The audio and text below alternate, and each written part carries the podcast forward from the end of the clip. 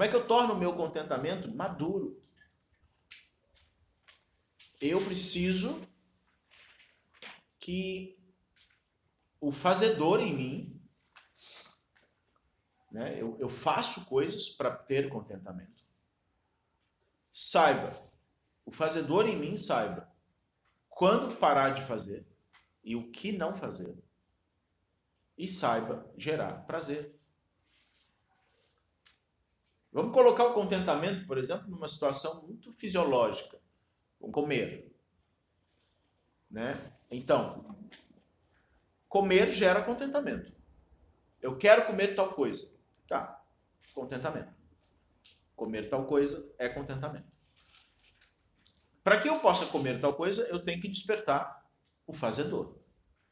Ou eu vou fazer tal coisa, ou eu vou comprar tal coisa, ou eu vou né, pedir para alguém fazer tal coisa.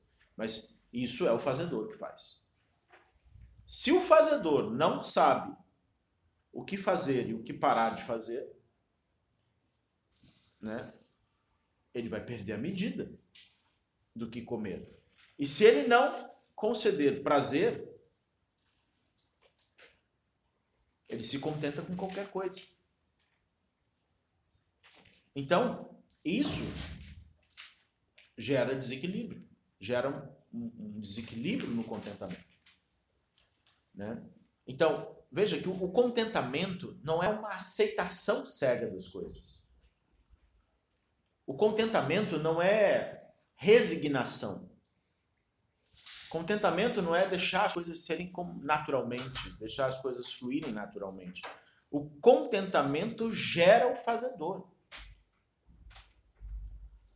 Porque é o fazedor que corre atrás do contentamento. Mas ele precisa saber até onde ele pode fazer, onde ele não pode fazer, e o fazer dele tem que ser gerador de prazer. Né? Não só para si, mas bosmat quer dizer aquela que concede prazer. Né?